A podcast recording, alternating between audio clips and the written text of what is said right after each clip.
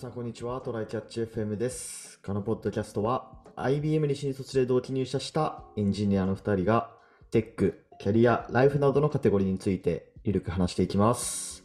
ではやっていきましょはい、よろしくお願いします。う。お願いします。あのーちょっとくらい前の回でコパイロットすげえですっていう話をしたじゃないですか。はいはい。うん。で、その時に何がすごいんだみたいなとお話したけど、ななんかね、うまく例が話せないなみたいな感じだったと思うんだけど、ちょっとね、あれからまたいろいろ使ってて、あ、これうんこれっていうのがね、あったんで、ちょっとそれをメモ書きしといたんですよ。なんでちょっと今日はそれを雑談として話そうかなっていうところで、はい。まずね、一個すげーってなったのが、えーっとね、まあ JavaScript 書いてたんですよね。で、うんど、どういう機能を実装したかって、ししてたかっていうと、なんかボタンをクリックしたら、特定の、えーっと、要素まで自動でスクロールするみたいな、よくあるじゃないですか。だ LP とかで。うん。うん。あれ。で、それを実装したかったんですよ。で、そのためにまず、そのスクロール先の、そのうん div、div タグに ID で、あの、名前をつけたのね。うん。で、その ID まで、あ、クリック、クリックイベントに対してこの ID までスクロールするよっていう、まあ、あの、処理を書いていくんだけど、まあ、はいそのボタンのクリックイベントで、えーなんかスクロール to 何々で、その何々のところはその ID の名前ね。うん。うん。で、その関数名を書くと、もう中身は全部実装してくれるんだよね。いいじゃん。うん。で、それで関もうつけるの上手くなったよ。そうだね。でそそれでもうタブやると、あれなんて書いてたんだろうな。ちょっと待ってよ。今ちょっと振り返って見れるかな。あ、今すぐには見れないか。そうそうそうそう。でももう一発で、まあまあそこまでさ、難しい処理ではないんだけど、うん。うん。でもそういうのを2、3行サクッとリコメンドしてくれたらマジで助かるなっていうのはあるよね。結局そういうのの積み重ねでね、半分だったり、もうちょっとだったり、のそう作業がなくなそうそうそうっていくわけだしね。そう。で、なんだかんだね、ググるからね、その、あれ、スクロール2だっけ？みたいな。スクロールだっけ？みたいな。なんかその、JavaScript のさ、うん。あれがあるじゃないですか。そうそうそうそう。うん。で、あともう一個、すげえなと思ったのが、まあなんか、あの、まあ、UI 的にはなんだろうな。何かのこう、オブジェクトのリストがこう、バーって並んでて、それをフィルタリングするような機能をね、まあこれも JavaScript ですけど、フィルタリングする機能を作ってたのね。で、えっと、うんそのリストの頭に、えっと、セレクトボックスを置いて、で、そのセレクトボックスから、なんかそのオブジェクトのカテゴリーを選ぶと、そのカテゴリーだけでフィルタリングされるみたいな UI を作ってたんですよね。はいはいはい。うん。まあこういうのってよくあるじゃないですか、フィルタリング機能。うんで、それを実装した後に、その、各カテゴリー、そのセレクトボックスで選ぶカテゴリーの、んカテゴリー名の横に、そのカテゴリーに、その、なんだろう、そのカテゴリーのオブジェクトが何個あるかっていうのをカッコで表示したかったんだよね。おーうん。うんうん。まあ、それもさ、結局、あのーなんだろうな、レングスを取ってあげればいいだけなんだけど、うん。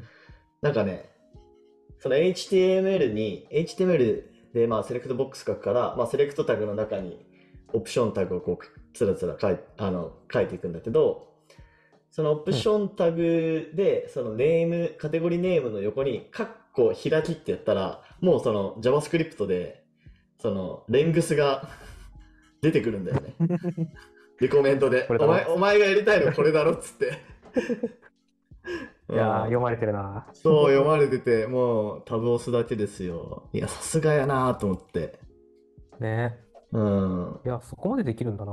そうそうそうそあまあ確かに小さいことなんだけど、本当に積み重ねで無限に楽になっそうて、なんかね、いいよね、そういう。しかも、それがこう、全然なんかその文法的な、その補完じゃなくて、うん。なんか、お前のやりたいのこれだろっていう、リコメンドなのがすごいよね。うん。まあそういう意味でね、かゆいところに手が届くっていう、前回はそういう表現にしたんだけど、うんうん。うん。そうだね。なんかだんだんこう先回りのタイミングが早くなっていくよね。そうそうそうそう。変数名の途中とかだったレベルからもう書いてる途中になったし、そうそもうね、今後書き始めで全部やってくれるんだろ。う。そうだね。うん。まあ、みたいな、ちょっと、コパイロットのすごい例を思い出したんでという雑談でございました。ほい。はい。じゃあ、本題の方に行きましょほい。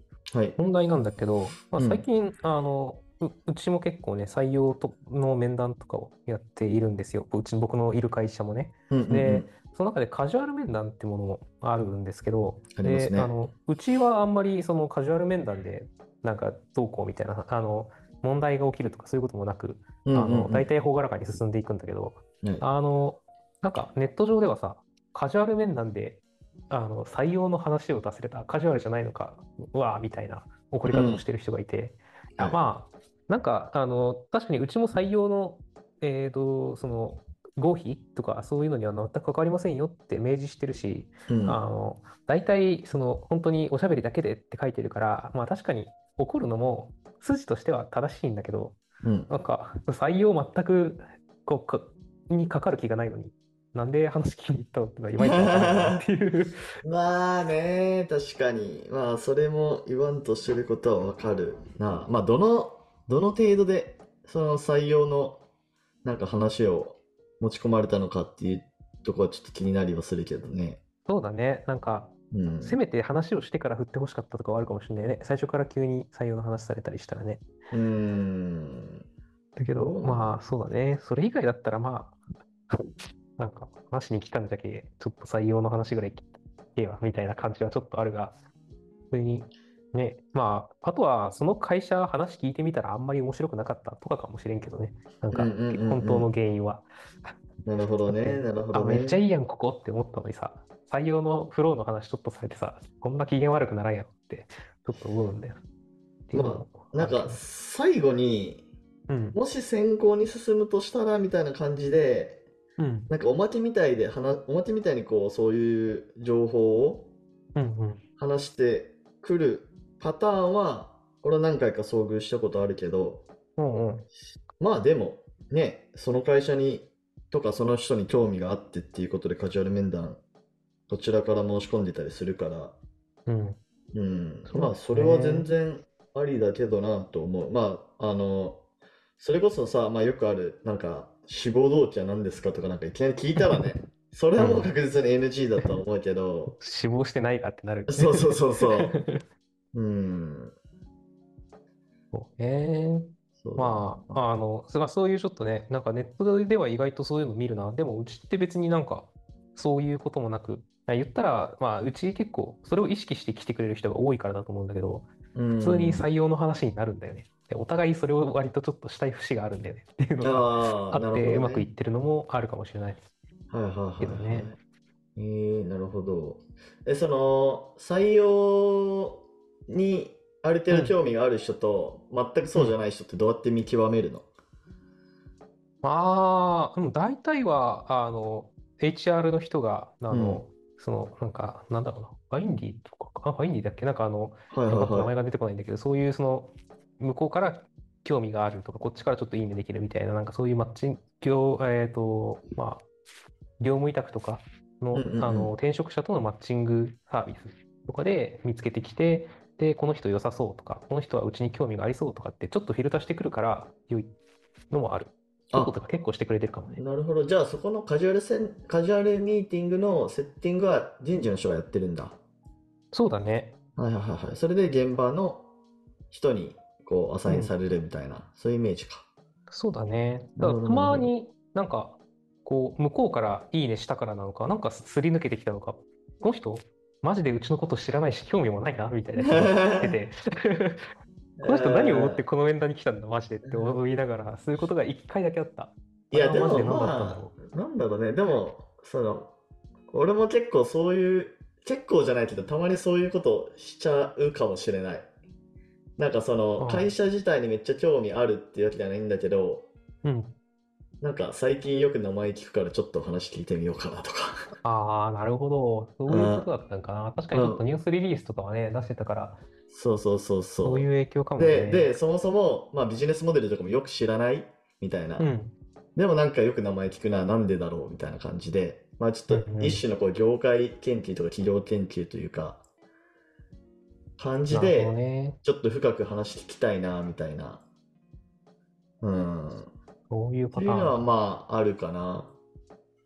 うんうんそうだね。てかね、あんまり良くない、まあ、これ良くないってほどでもないんだけど、あの、ちょっと微妙ポイントとして、僕、カジュアル面談をする側やることはちょいちょいあるんだけど、うん。はい。あの、カジュアル面談を聞きに行く側やったこと、もしかしたらないかもしれないああ、なるほどね。くらい、一回あったっけどうだっけぐらいなんだよね。はいはいはいはいはい。だから俺結構逆だな。うん今の会社だとほぼしてないっていうか、まあなんだろう。そのリクルーティングチーム、エンジニアもいるリクルーティングチームがいるから、うん。で、そこに俺は、あの、あんまり関与しないので、いいな まあ、コスはね、スタートアップだから、やっぱり、人数的にね、やっぱり、そうそうそう。あの、まあ HR の人たちはいるんだけど、まあ、全員採用みたいなカルチャーでしょう、多分。ね、やっぱりうん。現場の人の方が分かるし、その変な人入れられてもまずいじゃんみたいなところもあるからそうだよやってるんね。だけど、マジでね、人事関連向いてないね。本当に、あのなるほどね。本当にやってて、あの気力を使うっていうのもそうだし、あ確かにー、あー、下手って思いながらやってる。IBM の時はほぼしなかったもんな。俺はずっと結構、あの、豪雪とか言ってたけどね。IBM の時。あうん。で、なんか、学生、なんか20人とか30人とか前に、なんか、仕事内容とか話してたよ。その時はねー。そうね、なんか新入社員研修の最後にそのうちの部署が何やってるかを話すとかはやったりしたんだけど、うんなん。か、なんだろうね、その、だから来てねみたいな感じのやつをやったことがあんまなかったんだよね。だから相手のモチベをコントロールしに行く何かみたいなのとか、あのはい。いいところ悪いところを伝えつつ、マッチポイントを、マッチするところを探るとか、うん。そういうのはね、マジでちょっと、ね、まあね。難しいね。まあ、スタートアップで働く以上、ちょっとそこにも、こう、コミットする必要はあるんじゃないかな、でも。そう。いや、超大事なとこなんだよね、まずうん採用って。だからそうだよね本当にちゃんとやんないといけなくて。うんで、ただね、あーあー、これ、これ僕がやんない方がきっと、あ僕よりちゃんとできる人がやった方がこれチームのためにいいんだよなって思いながらやってるのはね、ちょっと辛いっていう感じもある。まあまあまあまあ、そうか。頑張るけどね。まあね、難しいよな、そこの折り合いのつけ方は。うんん。まあね。ただ、あの、幸いいい人がね、結構入ってきてくれてる会社でもあるので、うちはうん。うんまあ、そこはね、なんか、あの、人の運にも 巡り合いの運にも助けられつつ、あの、HR の人たちがだいぶ事前にフィルタリングしてくれてるから、うんあの僕らから要望とか聞いて、で、なんかだんだん、あの、こういう人はどうっていうのをちょっと出してくれて、僕らが、なんか、こういう理由でダメとか、こういうとこいいねっていうのを、だんだん取り込んでフィルターを、最低なんか改良してくれてってるんだよね。うんうんうんそれがすごいありがたいんだけど。まあでもそれこそ、やっぱり自分でカジュアル面談数件くらいやってみると、なんか、ああ、なんか話聞く側の立場ってこんなんなんだっていうのをなんかわかるような気もするけどね。あ、なんか、そう、なんか、あれなんだよね。あそういうフィルターがあったから偏ってたってのもあるんだよね。ちゃんとうちに興味があるとか、マッチとか高い人が来てくれてたから、ちょっと僕がね、誤解してた面はあるかもしれないな。うん。今聞いてて思ったわ。そうね。確かに確かに。まあ、カジュアル面談なんでね、本当いろんな人がいるわな。そうだよな。まあ、マジで、マジで話を聞くだけ。それ以外は絶対ないぞって人もね、結構いるは、いるってことだね、学んだわ。うん。まあ、いいと思うけどね、それはそれで。まあ、うんそれでさ、最初は全く興味なかなくてもさ、うん。なんかいざ話聞いてみたら、なんか、いや、めっちゃおもろいやんってこうなって、それでこう選考に進んだりすこうする可能性が出てくるっていうのが、まあ、カジュアル面談のこう、醍醐味とまでは言わないけど、うんうん。うんそうだね。やる意義とかでもあるから、うん、ハードルを低くして、ね。いいところね。これを聞いてる皆さんもね、あの、カジュアル面談は結構ポンポンやったら、いろんな、あの、いろんな話ができて楽しいと思うのでやったらいいと思うし、うんあの、あの、採用の声をかけられても、あの、それは、まあ大体ね、あなたのことを何かしらいいと思って声をかけてるところがあるので、あまり怒らないであげてほしい。まあね、確かに話もあるはい。なるほど、なるほど。なるほどな。ちょっと俺も、まあそのやる、やる側では、今はやる側ではないから、ちょっとそれはそれでちょっと学びがありました。ねはい。じゃあ、終わりましょうか。はい。はい。では、こんな感じでですね、週2回のペースで配信してるので、Apple Podcast もしくは Spotify でお聞きの方はぜひフォローとレビューお願いします。では、今回も聞いていただきありがとうございました。ありがとうございました。またねー。